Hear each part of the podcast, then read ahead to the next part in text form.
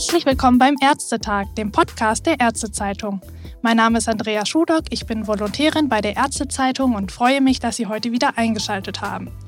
Heute geht es bei uns um ein Thema, das tausende Praxen in ganz Deutschland beschäftigt, der MFA-Mangel.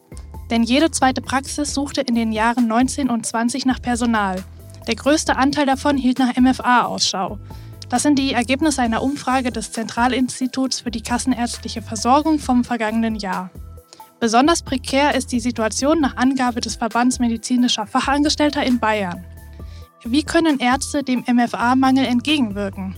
Darüber spreche ich heute mit Dr. Gerald Quitterer, Präsident der Bayerischen Ärztekammer und selbst Hausarzt in Eggenfelden in Niederbayern. Guten Tag, Herr Dr. Quitterer. Ja, herzliches Grüß Gott von meiner Seite ähm, hier aus der Bayerischen Landesärztekammer heute. Ansonsten würden Sie mich in meiner Praxis kontaktieren können dort im Praxisalltag. Und das, was Sie angesprochen haben, Frau Schodok, ist in der Tat so in Bayern insbesondere ausgeprägt. Wir halten Ausschau und suchen dringend medizinische Fachangestellte, sowohl in der Ausbildung als auch später im Beruf, die uns in den Praxen hier unterstützen. Was ist denn Ihrer Meinung nach die Hauptursache für diesen Fachkräftemangel? Das Ganze ist sicher ein vielschichtiges Geschehen. Das geht schon mal beim unterschiedlichen Gehalt an, das hier in manchen Fachberufen ausbezahlt wird im Vergleich zur medizinischen Fachangestellten, bis hin zur Wertschätzung seitens der Patienten, seitens der Praxen, die ausbilden, aber auch seitens der Politik, welche Tätigkeit denn von einer medizinischen Fachangestellten geleistet wird, die ja gern noch als Sprechstundenhilfe oder Arzthelferin bezeichnet wird und das Berufsbild aber sich längst in andere kompetente Themen weiterentwickelt hat. Genau, es ist ja ein sehr vielfältiges Berufsbild. Genau deshalb war wahrscheinlich der Beruf für die MFA im vergangenen Jahr auch der beliebteste Ausbildungsberuf bei jungen Frauen in Deutschland. Trotzdem haben Sie ja gerade auch schon selber angesprochen, dass viele Praxen auch keinen Nachwuchs finden. Warum ist das so? Das ist korrekt. Es geht ja darum, beliebter Ausbildungsberuf zu sein auf der einen Seite, weil man gewisse Vorstellungen hat oder, oder einen gewissen Traum mit dem Beruf verbindet, nämlich am Patienten tätig zu sein, in der Praxis, in der Patientenversorgung mithelfen zu können, die eine Seite ist. Auf der anderen Seite es ein sehr interessantes Tätigkeitsfeld ist, von der Praxisorganisation bis hin zur bis hin zur Wundversorgung, bis hin zur Hilfe bei operativen Tätigkeiten, Versorgung von Patientinnen und Patienten im häuslichen Umfeld, auf Hausbesuchstour, den beispielsweise die Versorgungsassistentin in der Arztpraxis durchführt. Das sind natürlich interessante Tätigkeiten, die sich darin äußern, dass man diesen Beruf gerne durchführen möchte, um dann später unter Umständen festzustellen, dass sehr viel Bürokratie mit dabei ist, dass man die Ziele, die man sich in der Patientenversorgung vorstellt, durch Arbeiten am Computer, durch sehr viel Bürokratie, durch sehr viel Formularwesen, durch sehr viele Anfragen gleichzeitig belastet ist, auch durch einen sehr großen Druck seitens der Patienten, die, die unter Umständen das, was sie bedrückt oder wo sie selber ungeduldig sind, das dann auch gern am Telefon gleich mal bei der medizinischen Fachangestellten ins Gespräch bringen. Das ist dann der Unterschied zwischen Traum und Realität. Deswegen begehrt der Beruf, aber wir müssen sicher was dafür tun, alle miteinander dass der Beruf dann auch so attraktiv bleibt, wie sich den die MFA, die in die Ausbildung geht, auch vorstellt. Es ist ja auch so, dass die meisten MFA, die auf eigenen Wunsch die Praxen verlassen, erst sehr kurz in den Praxen sind, also meistens nicht länger als fünf Jahre dort tätig sind. Die langjährigen Mitarbeiterinnen sind eher seltener wechselbereit. Trotzdem noch mal einen Schritt zurück. Sie bei der Landesärztekammer sind ja auch für die Ausbildung der MFAs verantwortlich. Was müsste denn hier angegangen werden, um den Nachwuchs einerseits zu motivieren, aber andererseits dann auch in den Praxen zu halten? Also zum einen ist seit 2020 die Bayerische Landesärztekammer ja dabei, mit den sogenannten Wallner Schulen ein eigenes Fortbildungszentrum für die medizinischen Fachberufe aufzubauen und weiterzuentwickeln. Das ist ein wesentlicher Aspekt, dass wir die Fortbildung von Praxispersonal auch über die Bayerische Landesärztekammer begleiten. Wir bieten dazu attraktive Fortbildungsmöglichkeiten an, wie zum Beispiel die Fachwirtin für die ambulante medizinische Versorgung, Kurse für Auszubildende für die Prüfungsvorbereitung oder aber auch Wiedereinsteigerinnen, die für uns einen besonderen Schwerpunkt darstellen, die tatsächlich aus dem Beruf raus wieder in den Beruf hineinkommen wollen. Und da denke ich auch, dass die Weiterbildungsmöglichkeiten, die sich dadurch ergeben, dass man sich zur Versorgungsassistentin in der Hausarztpraxis oder zur nichtärztlichen Praxisassistentin weiterqualifiziert in Curricula, eine Motivation sein kann, dass die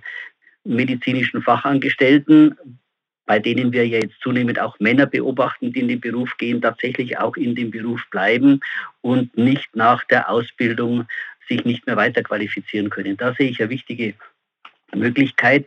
Zudem ist aber auch noch daran gelegen, dass die medizinischen Fachangestellten nicht später in andere Berufe abwandern oder woanders hin, wo sie anders bezahlt werden als beispielsweise in den Praxen der niedergelassenen Ärztinnen und Ärzte. Denn wir sehen in der Ausbildung beispielsweise schon, dass in der Vergütung nach dem Ausbildungstarifvertrag für die medizinischen Fachangestellten in den Praxen die Vergütung nicht geleistet werden kann, die beispielsweise in Kliniken dargestellt wird, wenn die dort nach dem Tarifvertrag des öffentlichen Dienstes bezahlt werden. Das ist also ein, ein Missverhältnis, an dem man sicher arbeiten muss. Es wandern später auch medizinische Fachangestellte in den Beruf der Pflegefachhelfer ab, weil die dort tatsächlich mehr Einstiegslohn bekommen als in den Arztpraxen, die ja ihre Fachangestellten nicht refinanziert bekommen. Also das muss aus dem, den Vergütungen der Praxis erwirtschaftet werden und der einheitliche Bewertungsmaßstab sieht das eben nicht vor, dass hier das Personal mit entsprechend vergütet wird.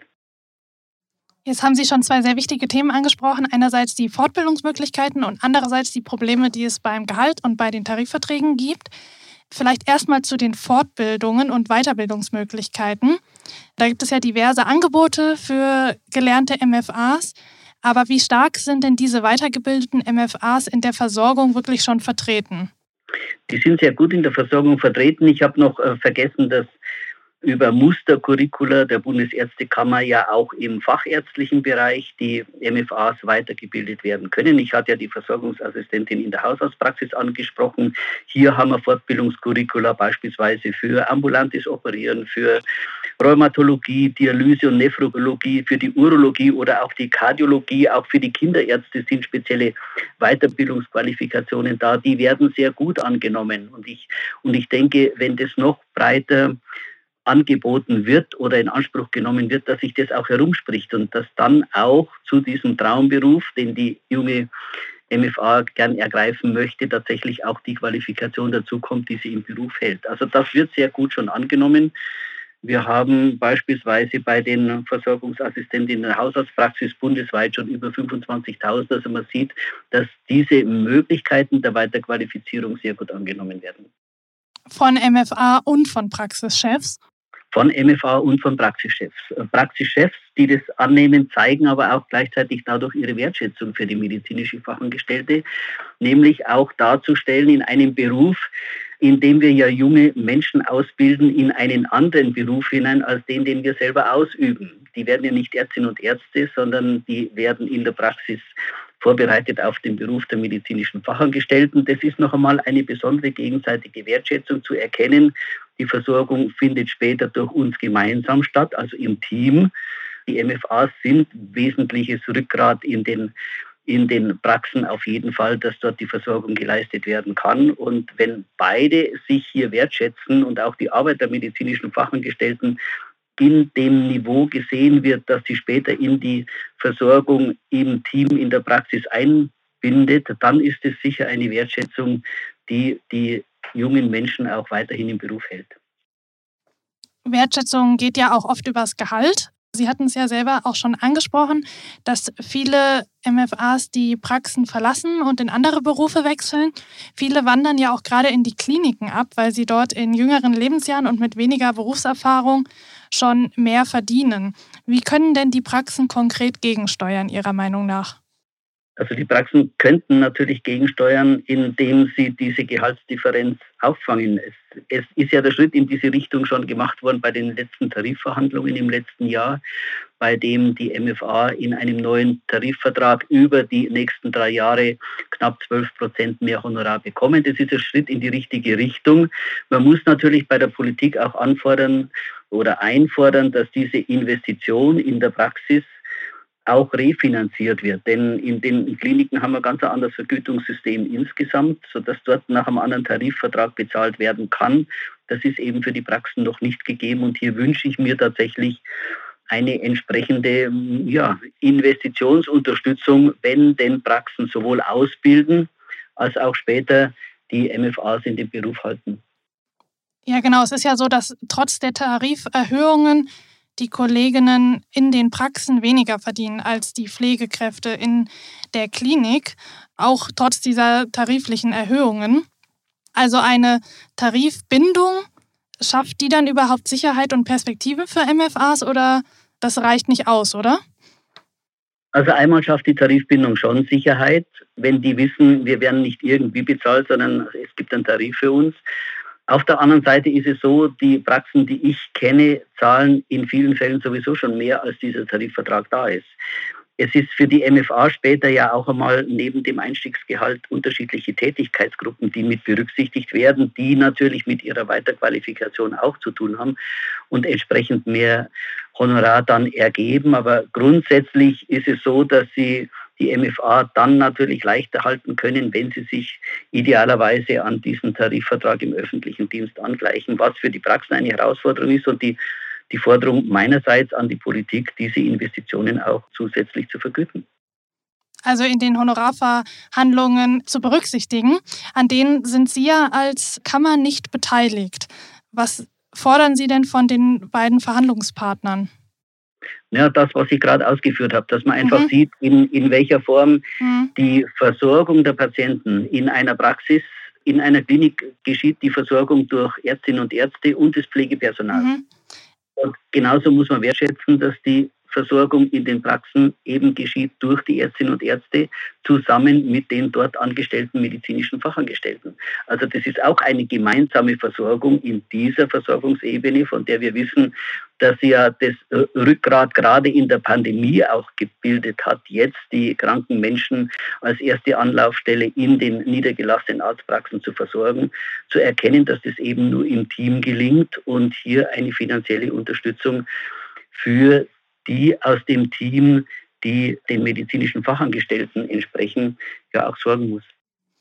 Jetzt haben Sie es gerade schon angesprochen, das ganze Thema Wertschätzung und ja auch indirekt ein bisschen den Corona-Bonus, den es ja für die MFAs nicht gibt. Was war denn Ihr erster Gedanke, als Sie das gehört haben? Also der erste Gedanke ist der, den ich auch heute noch hege, dass ich nicht nachvollziehen kann, warum im Versorgungsbereich, der jetzt im niedergelassenen Bereich geleistet wird und eben mit beiden, wie gerade ausgeführt, im Team, nämlich den, den Ärztinnen und Ärzten und an ihrer Seite die medizinischen Fachangestellten, hier diese Wertschätzung seitens der Politik nicht erfolgt ist und nicht ein Bonus ausgezahlt wurde, denn die Belastung in den Praxen war groß, die Belastung in den niedergelassenen Praxen ist jetzt auch groß weil auch wenn die schweren Krankheitsverläufe zurückgehen, aber die behandlungspflichtigen Fälle sind nicht weniger geworden, ganz im Gegenteil, und die schlagen bei den niedergelassenen Haus- und Fachärzten auf. Bisher hatten die Praxischefs ja selbst die Möglichkeit, aus der eigenen Tasche dann die Mitarbeiter zu entlohnen, steuer- und sozialversicherungsfrei diese Sonderzahlungen ihnen zukommen zu lassen. Wie ist Ihre Erfahrung und wie sind Ihre Eindrücke? Wurde diese Möglichkeit genutzt? Diese Möglichkeit wurde genutzt. Ich weiß von vielen Praxen, die diese Möglichkeit genutzt haben. Das eine hat aber mit dem anderen nichts zu tun. Ich kann nicht irgendwo einen Bonus ausloben in einem Bereich und im anderen Bereich fordern, für diesen Bonus kommt ihr selber auf. Dafür müssen zwar keine Steuern und Sozialabgaben bezahlt werden, aber für diesen Bereich sind wir nicht zuständig. Und das höre ich jetzt ein bisschen heraus mit dem fehlenden Corona-Bonus für die medizinischen Fachangestellten fehlt die Wertschätzung gerade in dem so wichtigen niedergelassenen Versorgungsbereich. Und das wäre ein Zeichen für beide gewesen, den niedergelassenen Bereich wertzuschätzen und insbesondere hier die medizinischen Fachangestellten analog zu den Pflegekräften. Mhm. Neben der fehlenden Wertschätzung von Seiten der Politik beklagen ja viele MFA auch eine fehlende Wertschätzung von den Patienten. Die Patienten hätten sich in den vergangenen Pandemiemonaten verändert, wären sehr fordernd gewesen, sind hier Rückmeldungen. Wie können denn Ärzte, und da spreche ich jetzt ein bisschen Sie vielleicht auch als Praxisinhaber an, bei dem ganzen Thema die MFAs unterstützen? Wir können die MFAs unterstützen, indem wir zuhören, was denn so an Patientenproblemen sich während eines Tages entwickelt hat, wo besonderer Gesprächsbedarf war, wo besonderer Bedarf war, ja, einzelne Probleme, die an dem einen oder anderen Tag auftreten. Das kann man auf der einen Seite machen. Auf der anderen Seite kann man aber auch dann, wenn der Patient in die Sprechstunde kommt, das Ganze nochmal thematisieren, inwieweit sein Verhalten gegenüber der medizinischen Fachangestellten korrekt war. Denn ich erlebe durchaus auch bei mir in der Praxis, dass von Seiten der Patienten oft einmal nicht der richtige Ton getroffen wird oder sie sich nicht überlegen, nicht nachdenken darüber, wer gerade an der anderen Leitung ist und das Anliegen des Patienten ja gut und möglichst ja zeitgerecht auch weiterleiten oder sich dessen annehmen möchte und das geht manchmal gerät in den Hintergrund, dass das also keine Kommunikation ist. Ich bestelle mir jetzt irgendwie etwas aus dem Internet und beschwere mich darüber, dass es nicht gleich geliefert wird, sondern das ist ja eine andere Kommunikation. Hier geht es um gesundheitliche Probleme und die MFA, der MFA ist daran gelegen, das schon mal im Vorfeld richtig einzuordnen und richtig zu kommunizieren. Und da glaube ich, ist dann auch gegenüber den Patienten eine entsprechende Aufklärung von Seiten der Ärzteschaft, aber auch Aufklärung von Seiten der Politik dahingehend wichtig, dass gerade in Krisenzeiten auch Anspruchshaltungen ja, in beide Richtungen nochmal neu überdacht werden müssen. Es gibt beispielsweise Tage, das weiß ich von anderen Praxen auch so, da kommt eine MFA nicht vom Telefon weg, das Leute durchgehend und da gibt es natürlich schon dann Spannungssituationen, die man anschließend in einem Gespräch nochmal auflösen muss. Also es ist wichtig, auch wenn einerseits die MFAs ja an vorderster Front stehen, dass sich auch manchmal die Ärzte dann vor die MFAs stellen müssen und sie unterstützen müssen bei schwierigen Konflikten mit Patienten und bei anderen Konflikten. Ist es denn bei Ihnen in der Praxis gerade so, dass Sie akuten Personal- und MFA-Mangel haben? Ja, in der Tat bin ich auch nicht frei davon. Auch bei mir ist es so, dass ich dringend medizinische Fachangestellte brauche. Und das wirft schon einmal einen weiteren Aspekt auf, denn es ist momentan so wie bei den Ärztinnen und Ärzten. Wir brauchen für die Versorgung der Zukunft mehr Ärztinnen und Ärzte als in der Vergangenheit. Deswegen auch mehr Studienplätze. Das ist die ständige Forderung auch seitens der Bayerischen Landesärztekammer. Und es ist bei den MFAs ähnlich. Wir brauchen in Zukunft mehr medizinische Fachangestellte, denn erstens haben die Versorgungsspektren zugenommen. Der Bedarf und auch die Bedürfnisse der Patienten sind anders, so wie gerade geschildert, dass sie schon mal Telefonsprechstunde sozusagen durch die MFA haben, weil viele Patientinnen und Patienten auch schon mal niedrigschwellig ihre Probleme, bevor sie sie zum Arzt bringen, bei der MFA platzieren, sodass wir in Zukunft auch von diesem Beruf mehr brauchen in der Versorgung weil nämlich, und das sehe ich jetzt, ich bekomme in einer Woche eine medizinische Fachangestellte, die als Wiedereinsteigerin in den Beruf nach der Elternzeit zu mir kommt, aber eben nur in Teilzeit. Und das ist jetzt ein Aspekt, der sich auch zeigt, wie bei Ärztinnen und Ärzte. Es gehen viele in diesem Beruf auch in die Teilzeit, schon aus diesem Grunde, freue ich mich darüber, dass das ein Traumberuf oder der Berufswunsch Nummer eins ist bei den jungen Leuten heute, aber zeigt auch, wir brauchen mehr, denn der Teilzeitaspekt, die, die Fehlzeit in der Elternzeit, die kommen dann wieder als Wiedereinsteiger, aber unter Umständen nicht ganztags, zeigt auch, insgesamt brauchen wir schon aus diesem Grund auch mehr medizinische Fachangestellte in der Zukunft. Und muss sich das Berufsbild der MFA auch verändern? Viele beklagen ja, dass der Bürokratieaufwand sich extrem gesteigert hat. Bleibt der Beruf so oder gibt es hier vielleicht auf Dauer auch eine Veränderung? Ich wünsche mir hier auf Dauer eine Veränderung, denn die Bürokratie, die muss ja nicht nur für die Ärzteschaft abgebaut werden, sondern für das gesamte Gesundheitswesen. Und Bürokratieaufwand in der Praxis ist zum Großteil auch dann Aufwand für die medizinische Fachangestellte. Und wenn es nur daran liegt, dass beispielsweise mit der EDV etwas hapert oder dass ein Formular nicht richtig ausgedruckt werden kann oder dass man eine Anfrage noch einmal doppelt einscannen muss oder, oder nochmal telefonieren muss mit dem Absender einer Anfrage, was genau gemeint ist oder wie die ja, Patientenkonstellation in dem Zusammenhang zu sehen ist, das ist schon einmal ein bürokratischer Aufwand, der der letzten Zeit zugenommen hat und der natürlich mit der Versorgung am Patienten selbst nichts zu tun hat. kommen wir vielleicht am Ende noch mal auf einen anderen Punkt zu sprechen, und zwar auf den Deutschen Ärztetag, der bevorsteht. Ein wichtiger Punkt auf dem Deutschen Ärztetag wird der Versorgungsbedarf in einer Gesellschaft des langen Lebens sein. Und dazu gehört ja auch das Personal in der Versorgung. Werden wir dazu denn konkrete Beschlüsse und Diskussionen haben zur Situation in den Praxen und dem MFA-Mangel?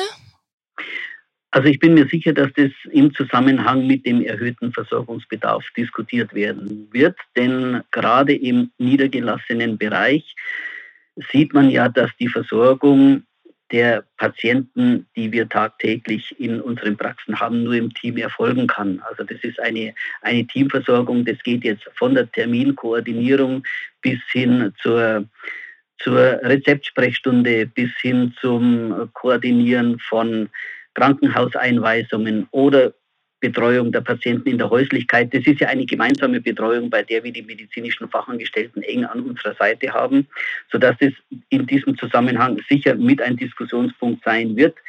Wenn Anträge dazu kommen, was ich mir vorstellen kann, gehen die vielleicht auch in die Richtung, ich denke jetzt an den Antrag des 80. Bayerischen Ärztetages, wo sowohl die Attraktivität der der medizinischen Fachangestellten oder des Berufsbildes der medizinischen Fachangestellten zu fördern, wie auch hin bis zum Corona-Bonus, dass Anträge sicher dieses Berufsbild oder ich kann mir vorstellen, dass Anträge da sein werden, die dieses Berufsbild auch nochmal in den Mittelpunkt stellen.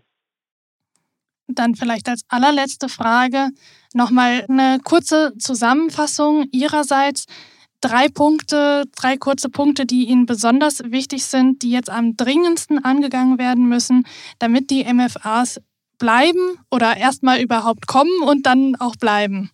Von Ärzten, aber auch von Politik. Wirklich jetzt das Allerwichtigste nochmal auf den Punkt.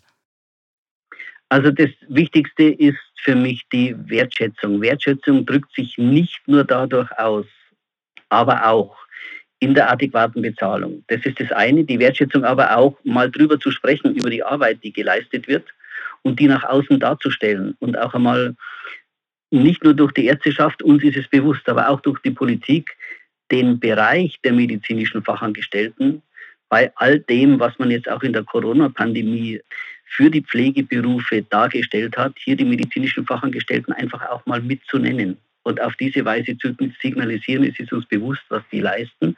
Das allein macht für ein Berufsbild schon unheimlich viel aus, wenn klar wird, wir sehen euch, wir sehen, was ihr leistet und wir schätzen das auch wert. Das zum einen.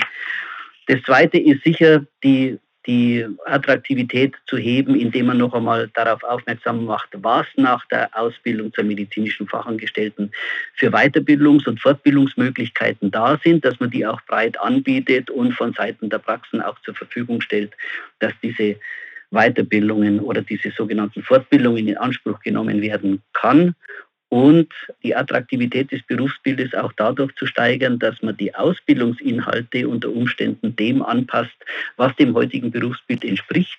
Wir haben ja die Gesellschaft des langen Lebens, wir haben andere Versorgungsangebote, wir haben Einbindung in Chronikerprogrammen, dass das tatsächlich in der Ausbildung auch nochmal konsequent dargestellt wird und damit die Bedeutung der medizinischen Fachangestellten auch auf diese Weise hervorgehoben wird. Vielen Dank, Herr Dr. Quitterer, für das Gespräch und vielen Dank auch an unsere Zuhörer und Zuhörerinnen fürs Einschalten. Tschüss!